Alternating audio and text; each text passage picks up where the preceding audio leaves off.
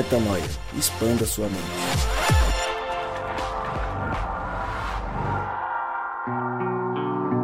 Está no ar mais um podcast Metanoia e você é muito bem-vindo ao podcast Metanoia número 187. Como eu sempre digo, meu nome é Lucas Vilches e estamos juntos nessa caminhada. Aquele lembrete de todo o começo de episódio, né? Toda terça-feira, um novo episódio é lançado. Você acessa tudo lá no nosso site, portal metanoia.com. Vamos direto ao tema. Iniciamos mais, eu diria, uma série, uma saga, mais uma sequência de temas importantíssimos para nossa caminhada espiritual. Vamos falar de idolatria. Exatamente, o tema é idolatria. Vamos entrar em algumas vertentes desse tema, nos aprofundar em boa parte dele. Começando hoje, nesse primeiro episódio, no podcast Metanol número 187. Ele está conosco, ele que agora está comprometido. Está comprometido ainda, Danilo? Que bom. Fico feliz de você não ter terminado em duas semanas. Está comprometido, está feliz e voltou. O Gabriel. Não foi o Gabriel que te chamou, foi o Rodrigo, não foi? Não, dessa vez. Quem que te chamou? Foi o Quem Gabriel? me chamou foi o meu grande amigo Gabriel. Ô, louco. Que é isso, hein? Que, que alegria. Muito bom ter você aqui. viu, Satisfação sempre, comprometido, graças à- à misericórdia de Deus, É, né? Você não tem a dúvida disso. Isso os meus amigos fazem questão de É lembrar, lógico. mas. é, O Gabriel é bem casado pela misericórdia de Deus também. Com então... certeza, então. Santa Caroline. Santa, Santa, a Carol. gente sabe Santa bem. Carol.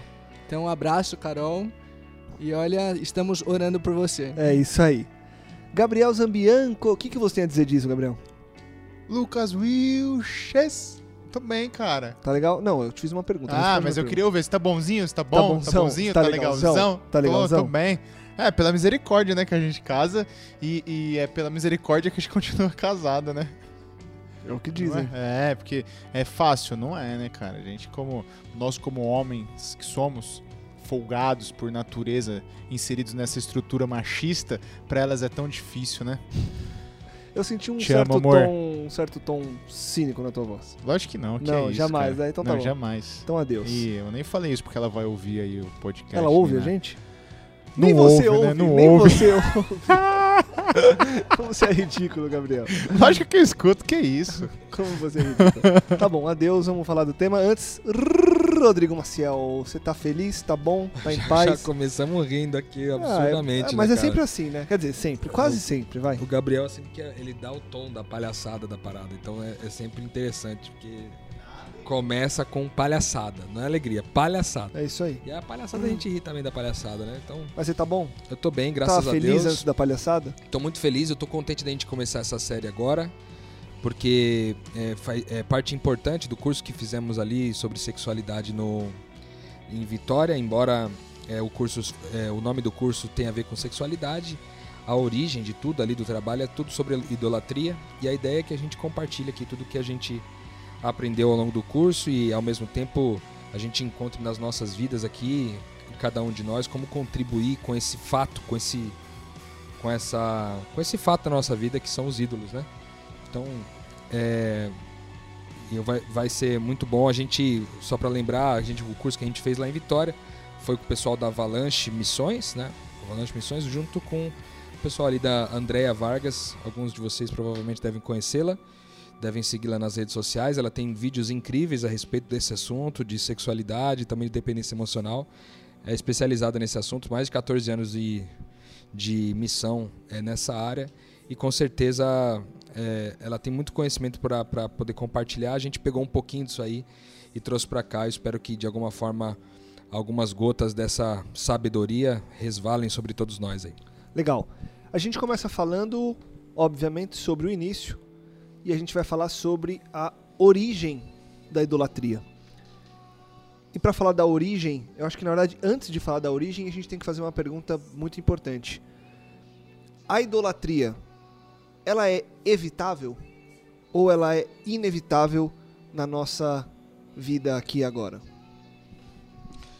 Bom, eu, eu acredito que Êxodo 20, de 3 a 6, ele vai trazer pra gente uma, uma ideia interessante a respeito disso. É é um texto a respeito dos Dez Mandamentos.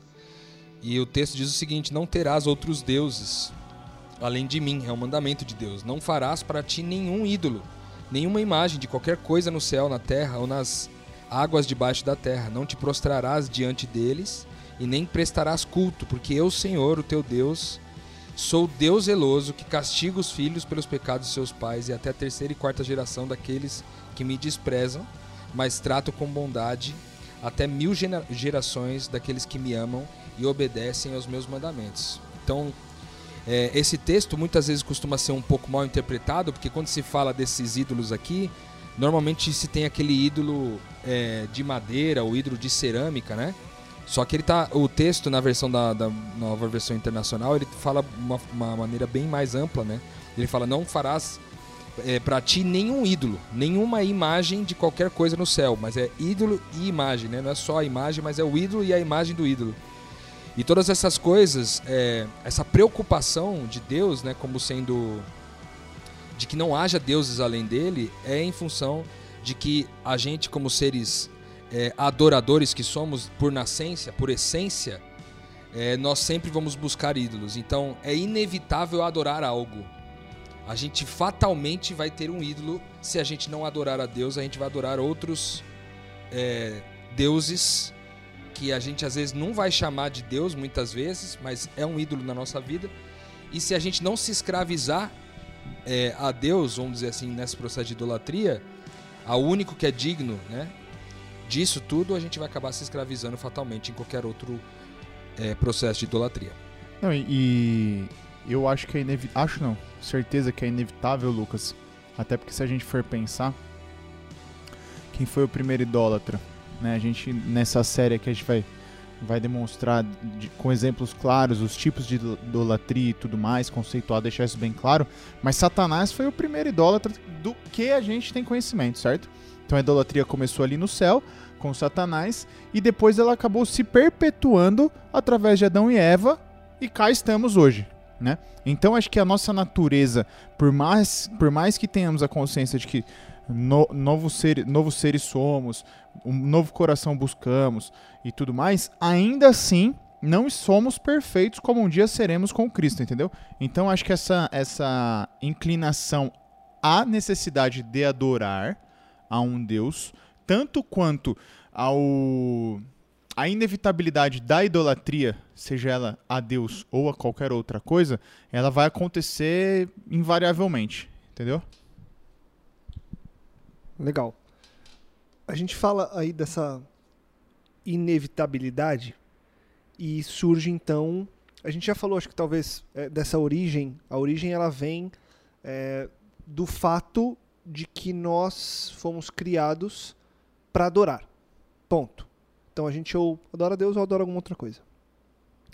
Agora, o que está por trás? E aí acho que vale a pena, Rô, Danilão, é, o próprio Gabriel aí também, é, de acho, acho que agora vale a pena a gente contextualizar é, o que, que é essa idolatria? Qual que é o conceito da idolatria? A gente sabe que no fim das contas a idolatria ela está muito atrelada ao fato de que nós deixamos é, a nossa carne falar mais alto do que o nosso coração, do que a nossa essência. Mas agora, o que é isso na prática? Eu acho que quando a gente vai falar do conceito da idolatria, é, a gente vai entrar um pouco já na parte prática. Obviamente, a gente tem é, nessa série de coisas que a gente quer falar, a gente vai entrar mais profundamente em cada um dos pontos mais para frente. Mas imagino eu que falar do conceito não tem como já não esbarrar no que é a prática. Afinal de contas, o conceito vai mostrar um pouco dessa origem, e não agora a origem histórica, mas a origem em nós, e de que forma que essa origem em nós, ela se dá na prática também em nós. Quer começar aí, Danilão? É, Perfeito, Lucas. Para começar um, e tentar simplificar essa, essa questão, eu acho que a gente pode colocar a idolatria como uma palavra verdade que dita o, o, os, os fazeres, as atitudes, a vida de cada pessoa, do ser humano em geral. Então, assim, se a palavra verdade não for Deus e não for a palavra de Deus, logo vai ser outra palavra que vai ocupar esse posto. Então, é, não para ser histórico e voltar para a Bíblia e para a descrição, mas aconteceu em, em Gênesis. Deus falou: olha, se você comer, você vai morrer. Daí chegou a serpente e falou: não, você não vai morrer. Quando a Eva acredita na serpente, ela já está deixando é, a palavra de Deus de lado e falou: não, não, vai acreditar em outra coisa. Não sei se ela teve todo esse raciocínio, se ela pensou no que ela estava fazendo ou se foi impulsivo, não, não vale a pena entrar aqui, mas na atitude dela, ela seguiu uma outra, um, uma outra palavra, ela seguiu a palavra de outra pessoa.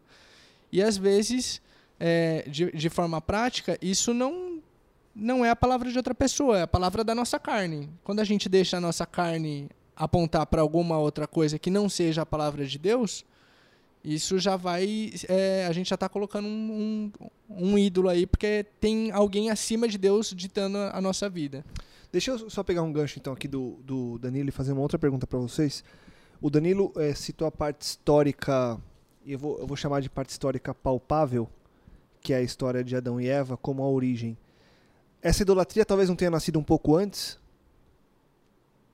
É, então, aquilo que eu comentei, na minha opinião, ela nasce, nasce lá atrás, né? Com, com Satanás, certo? É, ali no céu, quando ele já se distancia dessa palavra verdade, que seria adoração única exclusivamente a Deus, ele já se torna ali um idólatra, de suas próprias razões, que a gente não consegue definir exatamente o que foi, mas ele começa o pecado original, inicial, enfim, isso daí vem se replicando. É, acho que essa, essa a, a, a idolatria né? Ela é trazida para os dias. Ela é. Como eu posso dizer? Ela é sim, eu não diria simplificada, mas ela é de, transmitida de uma maneira pobre ainda nos nossos dias, traduzindo numa, numa raiz ali mais grega da palavra. Eu estava pesquisando. E a, a adoração, aliás, a idolatria, ela remonta a uma raiz de duas, duas palavras, né? Que é adoração ao corpo. Né? Então, são adoração a aparências corporais. E aí, quando a gente pensa nesse, nessa única perspectiva de idolatria, e às vezes até você que está ouvindo vai, vai se surpreender com, com o que a gente vai trazer para você. A idolatria ela não se resume apenas à adoração, à adoração de ídolos materiais, de imagens materiais ou, ou, enfim, estátuas e tudo mais. Né? O Roxo vai aprofundar um pouco mais a questão da, da origem da idolatria para ficar mais claro. Não, é que o, o que o, você falou, Gabriel, sobre. Eu só queria endereçar é, o que você falou a respeito de Lúcifer em Ezequiel, no capítulo 28, nos versículos de 13 a 16, o texto diz o seguinte. É, Ezequiel profetizando, né? Diz, é, ele diz o seguinte: ó, Você estava no Éden, no jardim de Deus, todas as pedras preciosas o enfeitavam: sardio, topázio, diamante, berilo, ônix, jaspe, safira, carbúnculo e esmeralda. Seus engastes e guarnições eram feitos de ouro, tudo foi preparado no dia em que você foi criado. Você foi ungido como um querubim guardião, pois para isso eu o designei. Você estava no Monte Santo de Deus e caminhava entre as pedras fulgurantes. Você era inculpável nos seus caminhos, desde o dia que você foi criado até que se achou maldade em você. Por meio do seu amplo comércio, você encheu-se de violência e pecou. Por isso eu lancei humilhado para longe do monte de Deus e o expulsei, ó querubim guardião, do meio das pedras fulgurantes. Esse texto é um texto profético de, de Ezequiel falando sobre o que aconteceu no céu com Satanás para ser para ele ser expulso, que foi quando começou a primeira idolatria, que nada mais é do que a idolatria do eu. É, nada, quando a gente fala de idolatria, a gente fala de colocar no trono do coração algo que não é o próprio Deus. Né?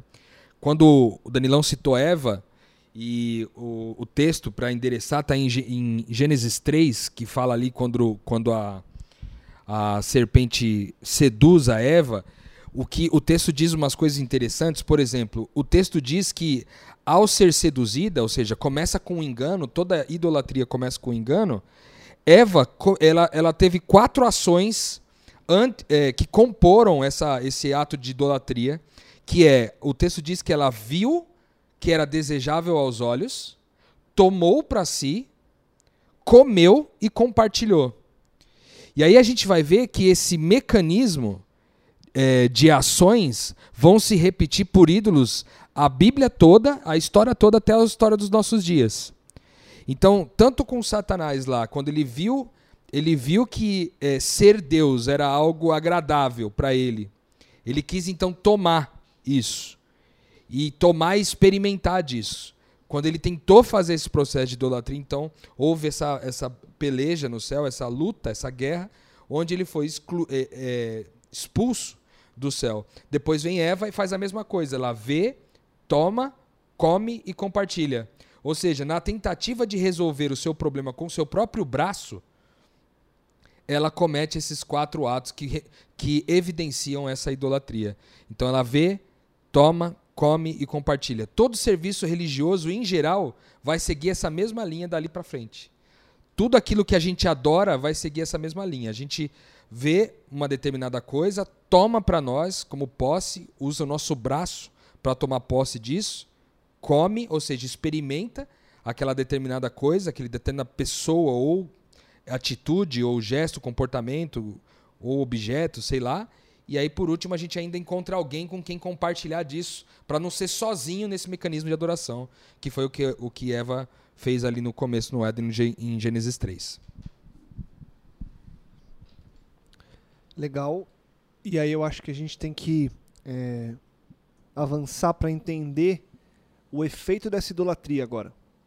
Porque quando a gente fala da origem histórica e da origem em nós, a gente, como eu disse anteriormente, a gente obviamente vai falar da prática, porque é, nesse caso, como mexe diretamente com a nossa vida, não tem como uma teoria não estar tá completamente atrelada à prática. Ô, ô, Lucas, só uma coisa que eu queria dizer que Vai acabou lá. faltando aí, mas só para depois você conectar nessa na sequência. É, quando Eva faz quando Eva faz isso, ela destrona do coração dela o grande eu sou e ela entroniza, ou seja, ela coloca no, no coração dela o grande sou eu. Uhum.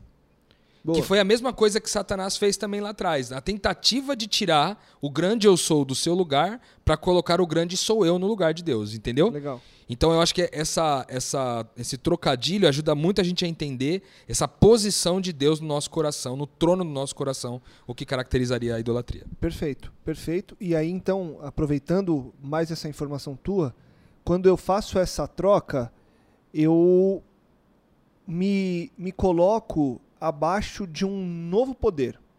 E aí é engraçado porque existe uma, uma comparação que é paradoxal, que é o seguinte: um ídolo seja ele qual for, ele não tem poder para fazer nada na nossa vida. Mas um ídolo, seja, seja ele qual for, num geral, exerce um poder que muda a nossa vida. Porque a gente acaba se submetendo a ele, a gente é escravizado por ele e a gente passa a viver de modo completamente contrário àquele que a gente deveria. E aí eu acho que esse é o ponto agora. Que poder é esse que ora tem e ora, que ora existe e ora não existe, da idolatria sobre as nossas vidas. O que, que a idolatria realmente faz conosco?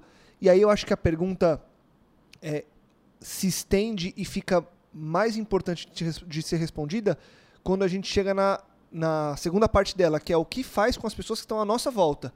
Uma vez que eu paro de ser de, de idolatrar a Deus e viver a vida que Deus sonhou passo a viver uma vida é, com o grande sou eu e com os outros ídolos que estão à minha volta.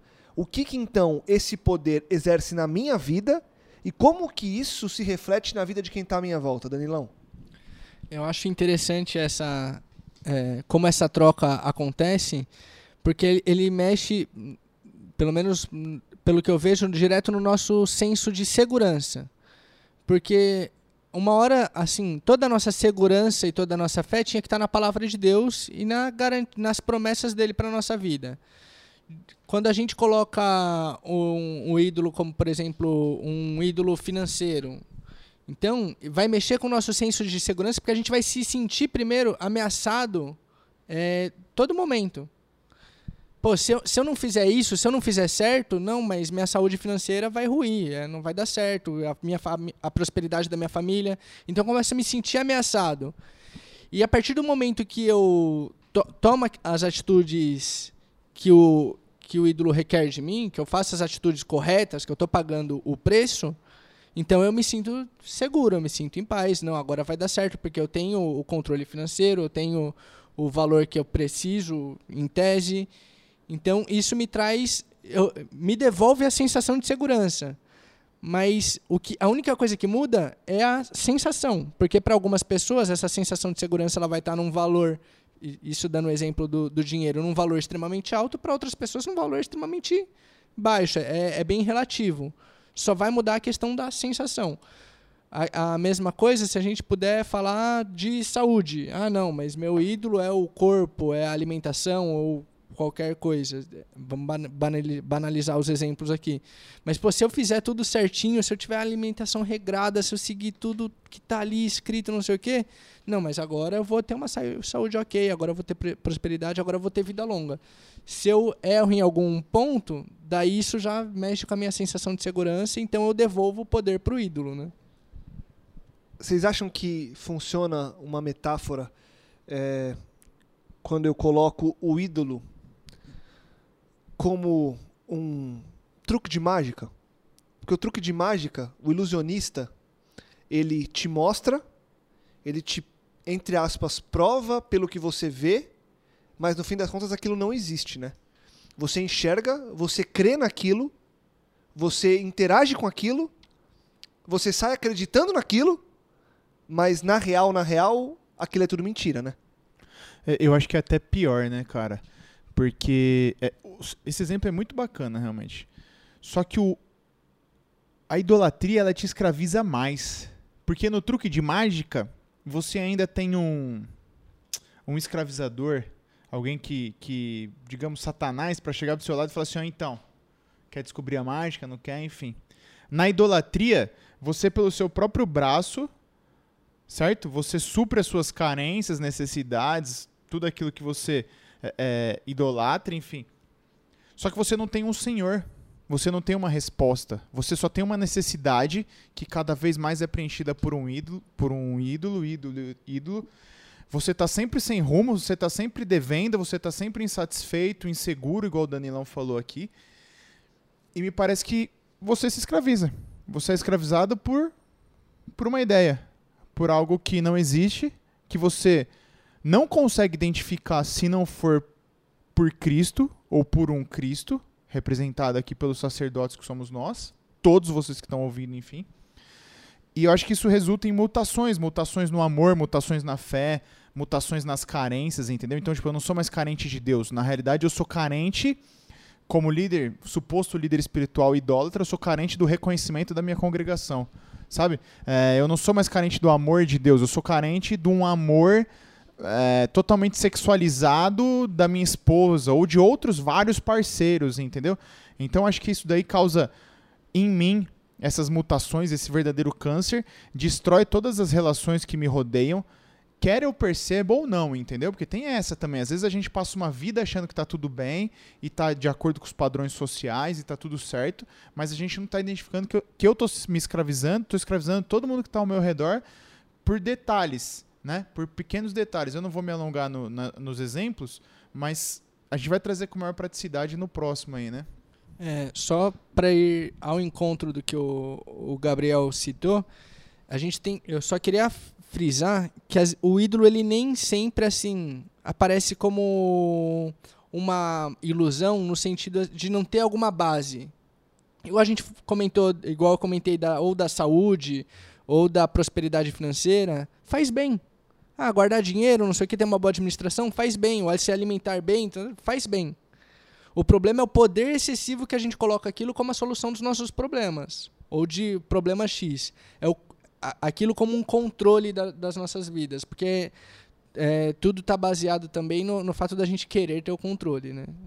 É importante é, lembrar que é, essa definição, essa escolha do, do ídolo, ela acaba sendo por aquilo que traz para nós felicidade, que dá sentido à vida, que traz senso de identidade, que pode ser coisas ruins, como pode ser coisas boas, como o Danilão falou. E dentre as coisas boas, por exemplo, a carreira. A carreira pode ser um líder, pode ser um ídolo. Se ele é aquilo que dá felicidade para você, se é o que dá sentido à sua vida, se é o que traz a você identidade, aquilo pode ser de fato um ídolo na tua vida. Não só a carreira, como a família, o sucesso, a independência, uma causa política, né? É, a, a posse material das coisas, você ter certas pessoas dependendo de você, poder, influência, atração física, romance, tudo isso pode ser é, ídolo. Por quê? Uma vez que eu entendo que é algo que dá sentido à minha vida, que é algo que me deixa feliz e que é algo que determina a identidade. Às vezes, num primeiro momento, a gente não consegue ver isso, mas se a gente fizer uma pergunta assim, se essa determinada coisa sair da minha vida, como que eu vou me sentir? A minha felicidade está comprometida se isso sai? Se, por exemplo, a minha carreira, estou lá dando um gás na minha carreira, acabou a carreira, minha felicidade está comprometida? O sentido da minha vida está comprometido? Tem até uma frase do Tim Keller que ele diz assim: perder algo de bom nos deixa tristes, perder um ídolo nos deixa devastados. Devastados. Ou seja, eu sei, às vezes a gente vai acabar descobrindo o que é esse ídolo só depois que a gente perdeu, porque o impacto dele foi tão grande na nossa vida que agora a gente sabe que a devastação que ele deixou evidenciou que aquilo era um ídolo para nós. No, no decorrer, até, até uma pergunta é, fora do script aqui. Vocês acham que tem ídolos que são é, piores que outros ou um ídolo é um ídolo e acabou? Um ídolo, eu entendo que um ídolo é um ídolo e acabou, porque se os, no, no, no trono do nosso coração só tem lugar para um, que é Deus. Se existe qualquer outra, qualquer outro ídolo ali é, que está no lugar de Deus, ele é suficientemente grande para tornar ele um ídolo de tamanho suficiente. Eu acho, eu concordo. Acho que ídolo é ídolo, pronto e acabou. A única coisa que, na minha opinião, muda é a facilidade ou dificuldade de identificar esses ídolos. Uh, porque, por exemplo, a gente pega aqui, vamos remontar lá a Bíblia. São diversas passagens que falam, por exemplo, Levítico 19,4. Não se voltem para os ídolos, nem façam para você deuses de metal. Certo? Então é, é muito simples eu identificar um, um, um ídolo personificado numa estatueta de metal, entendeu? Na literalidade do texto. Na né? literalidade, né? exatamente. Mas existem idolatrias que são extremamente complicadas de, de, de você identificar. Por exemplo, digamos, é, é, se eu falo Deus pode ser um ídolo para vocês? Deus pode ser um ídolo. A depender de como eu me relaciono com este suposto Deus, a quem eu supostamente chamo de Deus, ele pode ser um ídolo. Porque se eu me relaciono com, com um Deus que supre todas as minhas carências e me traz sempre a prosperidade nas relações e principalmente financeira, uma vez que eu entendo que, a, que o relacionamento com Deus não atrai necessariamente a fama e o dinheiro, eu vou ficar devastado quando eu entendo a real característica de Deus. Então, até isso eu consigo desvirtuar, até isso meu coração pode ser enganoso para desvirtuar. Então, acho que ídolo é ídolo, ponto e acabou. Mas alguns são mais difíceis, levam mais tempo. Acho que você tem que sondar mais as razões do seu coração para identificar, sabe? Porque a gente vai meio que mascarando, né? Vai mascarando. E outras, é tanto tempo convivendo com aquele ídolo que você acha que é, é por isso que essa frase tão especial do Tim Keller. Tipo assim, perder alguma coisa é difícil, mas perder um ídolo te deixa devastado, porque às vezes você passou 30, 40, 50 anos com aquilo lá. E depois de 50 anos você descobre ali no conversar com uma criança que era um ídolo. E aí, como é que você faz agora para ver com essa ruptura de 50 anos, entendeu? Então é complicado. Tem um texto é, da palavra aqui que eu acho bem interessante. Ele está em Romanos, no capítulo 1. Romanos, cap, Romanos capítulo 1, versículo 18 em diante, diz assim, ó. Portanto, a ira de Deus é revelada dos céus contra toda a impiedade e injustiça dos homens, que suprimem a verdade pela injustiça. Pois o que de Deus se pode conhecer é manifesto entre eles, porque Deus lhe manifestou. Pois desde a criação do mundo, os atributos invisíveis de Deus, seu eterno poder e a sua natureza divina têm sido vistos claramente e sendo compreendidos por meio das coisas criadas, de forma que tais homens são indesculpáveis. Ou seja, é indesculpável ser fácil de identificar ou não fácil de identificar, é indesculpável. Porque tendo conhecido a Deus, não o glorificaram como Deus e nem lhe renderam graças, mas os seus pensamentos se tornaram fúteis, e o coração insensato deles obscureceu-se você vai ver que durante toda a palavra, a, a, a questão dos ídolos está sempre muito atrelado com o coração.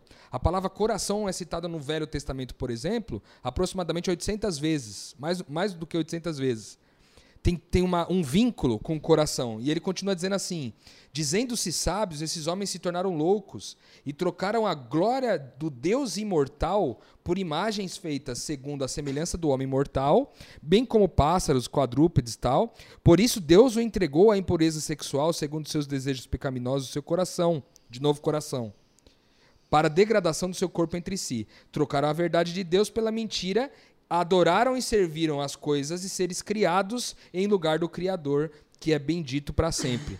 Adoraram e serviram as coisas criadas, ao invés do Criador das coisas. Né?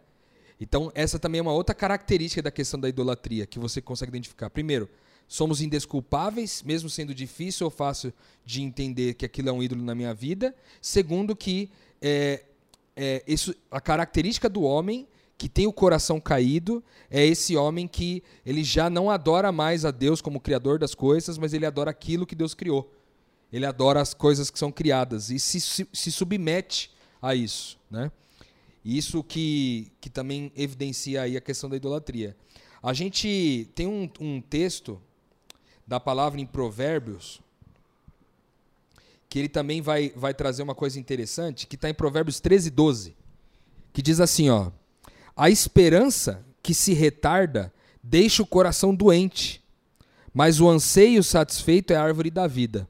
Aí você fala assim, mas o que, que tem a ver isso com idolatria, né? O que acontece é o seguinte, quando a gente põe a nossa paz e a nossa, principalmente, a nossa esperança no ídolo, ou seja, a nossa esperança na segurança financeira, a nossa esperança na nossa carreira, a nossa esperança na nossa família, a nossa esperança no sucesso dos nossos filhos, a nossa esperança na religião, a nossa esperança, enfim, toda a lista que a gente pode fazer aqui, quando a gente coloca a esperança nesse lugar, o texto diz assim: a esperança que se retarda deixa o coração doente. Ou seja, adoece o nosso coração. Os ídolos não só nos escravizam a eles, como eles também adoecem o nosso coração. De forma que a única coisa que pode gerar vida é um anseio satisfeito. E a palavra de Deus diz que o anseio satisfeito só pode ser encontrado onde? No Pai. Vinde a mim todos vocês que estão cansados, sobrecarregados, porque eu vos aliviarei. O alívio, o, o, a satisfação do anseio está na árvore da vida, que é o Cristo, e não nas coisas criadas, entende?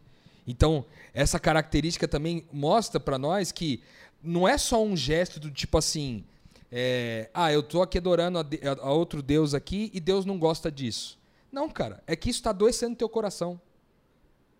Teu coração está ficando cada vez mais doente por causa disso. E um coração doente continua a fabricar seus ídolos. E te afasta de Deus, né? Na realidade, você tá, acha que você está crescendo ali no relacionamento e conhecimento de Deus, quando na realidade você está se afastando de Deus. Você está cada vez mais é, é, pervertendo esta relação, este conhecimento de Deus. Esse capítulo aí, Romanos 1, 18, ele começa ali, ó. A ira de Deus revela no céu contra toda impiedade e perversão dos homens que detêm a verdade pela injustiça. Ou seja, principalmente, bom, talvez até exclusivamente, daqueles que conhecem a Deus, como nós, com todos aqueles que professam, que buscam tentar conhecer a Deus, ainda que não tenham maturidade, profundidade do conhecimento, mas todo mundo que busca conhecer a Deus, mas que retém esta verdade, que retém o conhecimento de Deus pela injustiça do seu próprio braço, das suas próprias vontades, nessa idolatria, cara, é indesculpável. Você está se afastando de Deus. Então é aquele, aquele lance do vetor que a gente fala, né? Tipo, é um Vzinho, Deus está indo para a direita, você está indo para a esquerda. Tipo, você está ficando cada vez mais longe, cada vez mais distante dele, né? Com certeza. E aí acho que nessa, nessa linha, nessa toada, entra um ponto e a gente já vai começando a amarrar o, o final desse episódio, né? É óbvio que a gente vai entrar em vários pontos importantes, inclusive bastante práticos da nossa vida nos próximos episódios, então fica para você já o convite. Aqui é uma parte muito contextual e é uma parte muito é, mais teórica, apesar que a gente já foi trazendo uma série de pontos bem práticos, porque acaba se confundindo, mas a gente vai trazer exemplos um pouco mais do dia a dia mesmo. Mas entra aqui um ponto, completando o meu, a minha, minha linha de raciocínio, que é a importância de discernir esses ídolos agora. Não precisamos, por hora, senhores, entrar nos detalhes de quem são, mas o quão importante é ter esse discernimento. O quão importante é eu olhar e entender quem são esses ídolos. E aí eu acho que, independentemente de quais os são, a gente precisa é, encontrar a maneira que eu chego a essa descoberta. E aí acho que a pergunta que fica é, ficam duas perguntas. Qual a importância de discernir e como é que eu faço para discernir? Como é que eu faço para olhar para dentro, qual que é a maneira mais fácil e talvez mais rápida, porque eu acho que as pessoas, quando identificam, querem ter essa velocidade de tirar isso da frente, para descobrir quem são os nossos ídolos? Na minha opinião, a forma mais. Na verdade, a única forma possível é comparar essa questão que nos dá segurança com o próprio Deus. É, se de alguma forma a gente conseguiu identificar que o que nos dá segurança é a nossa é o nosso saldo bancário, é a nossa vida financeira, é a nossa saúde, é o no, nosso crossfit, né, Gabriel? É, as nossas atividades, se isso que nos dá segurança, então tomou o lugar de Deus. Mas tem um tem um aspecto que, eu, que é um pouco mais difícil, que é quando isso se confunde com o próprio Deus. Por exemplo, a nossa religião. A nossa religião ela pode se tornar um, na verdade, facilmente ela se torna um ídolo. E quando a gente faz esse questionamento, é, a religião para muita gente vai se confundir com o próprio Deus, de, de forma a falar não, não, não tô, não tô adorando o ídolo, tô adorando a Deus. Então, isso aprisiona a, a pessoa de uma forma bem mais complexa de, de se livrar disso. Mas a comparação com Deus é, e com a Bíblia é a forma mais prática. Eu estava aqui conversando com o Rô e deixa o meu crossfit quieto que tem nada a ver com sua vida. e aqui a gente estava falando sobre idolatria e tudo mais. Eu falei assim, porra, não sei se você reparou, mas é, aparente, me parece que quase todas elas trazem para uma raiz de medo, sabe? Tipo, medo, que é a questão da insegurança aqui que o, que o Danilão tá, tá falando, enfim. E aí ele até comentou lá e falou assim, cara, se você for analisar, é, a idolatria ela parte de três pilares, que seria o medo, a inveja e o poder, sabe? E a gente vai falar mais profundamente, mais é, é, exemplificativamente no próximo podcast, em que pese já termos trazido bastante coisa. É, mas se você quer identificar aí na sua vida, tipo, quais são os meus ídolos, cara, busca aí nas motivações. Por que eu fiz isso? Por que eu tenho feito aquilo? Será que eu tenho é medo, é inveja ou é uma busca de poder, sabe? Mas você tem que ser sincero com você, porque não é fácil, é o que eu falei aqui. Às vezes você vai estar convivendo com isso daí durante a vida inteira. E aí você tem que ser sincero, se contrapor a Cristo para que essa pureza de Cristo funcione como um, uma luz, um raiar de um dia numa noite escura do seu coração, para você identificar de fato essa raiz aí. Pô, tô, fiz isso por medo, fiz isso por poder, poder sobre outra pessoa, poder sobre minha própria vida, fiz isso, sabe, por inveja e tudo mais. É, então acho que é esquadrinhar o coração mesmo, cara. É, o Gabriel falou sobre coração e eu lembrei de um outro texto aqui que está em Provérbios 4, 23, que diz assim: acima de tudo, guarde o seu coração, pois dele depende toda a sua vida. A gente falou sobre a questão é, da, da. O quanto importante é o coração nessa história, né? De em que lugar está o seu coração. Se você pega, por exemplo, Ezequiel 14, de 4 a 5, ele vai dizer, por exemplo: Ora, diga-lhes, assim diz o soberano Senhor, quando qualquer israelita erguer ídolos em seu coração e puser um tropeço ímpio diante do seu rosto, e depois consultar um profeta, eu, Senhor mesmo, responderei a ele conforme a sua idolatria. Pesado demais, assim. Da gente entender que no nosso coração é onde acontece todo o processo de idolatria. Então, como que eu consigo discernir? A primeira coisa é esse processo de esquadrinhar o coração, de guardar o coração, de entender onde que está o meu coração. Talvez tenha alguns sinais que podem mostrar isso para a gente mais de perto. Por exemplo, o texto bíblico diz assim: Onde está o seu tesouro, ali está o seu coração. Onde está o seu tesouro, ali está o seu coração. O que, que é o tesouro da gente hoje? Qual que é o tesouro? Nosso tesouro é o nosso tempo. Nosso tesouro é o nosso recurso. Nosso tesouro às vezes é um familiar, é uma pessoa é um tesouro. Nossa nosso. razão. Nossa razão, racionalidade, É. às vezes uma causa política, entende? É, onde está o tesouro, aquilo que é mais valioso da minha vida, ali está o coração. Agora, facilmente eu posso dizer que Deus é a coisa mais valiosa da minha vida, só que os sinais da minha vida não mostram isso. Por exemplo, o meu tempo eu não gasto com Ele, ou com aquilo que Ele é, quer que eu faça. O meu recurso eu não gasto com Ele, que é aquilo que Ele quer que eu faça. O meu talento eu não gasto com Ele, eu gasto com aquilo que Ele quer, não gasto com aquilo que Ele quer que eu faça. O meu sentimento, as minhas emoções, a minha adoração, a minha devoção, eu não gasto com, com ele, eu gasto comigo ou com alguma outra coisa, entende? Então, aonde está o tesouro da gente, aonde está o coração? Como que a gente discerne então os ídolos? É discernindo a partir da perspectiva do coração, sendo esse, esse texto de Provérbios 4:3 o grande a grande orientação de todas, na minha opinião, que é isso, guarda acima de tudo, ele diz assim, acima de tudo, guarda o teu coração pois dele depende toda a sua vida. Tendo dito isso e, e, amarrando aí nessa parte que a gente trouxe agora do como identificar e da importância de identificar. O que mais acrescentar nesse episódio aqui, Rô, que ainda não se confunda com o que a gente quer entrar de mais, é, mais de cabeça, que é a parte de quais são esses ídolos, e aí talvez ponto a ponto ou em alguns pontos a gente colocar os antídotos, entre aspas, aí deles. O que mais você acha que é importante a gente acrescentar aqui para fechar esse, essa primeira parte do nosso, dessa nossa série aqui?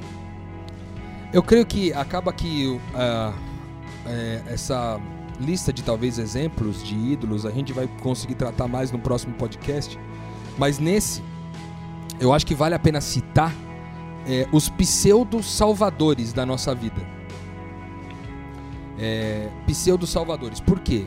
Porque é o seguinte, a gente estava conversando aqui um pouco offline antes de começar o podcast.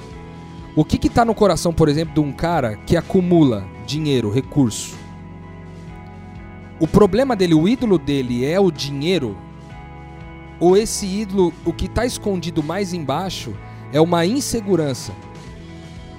É o cara tá pautado, por exemplo, ele diz assim: se eu não guardar o dinheiro, amanhã eu posso morrer.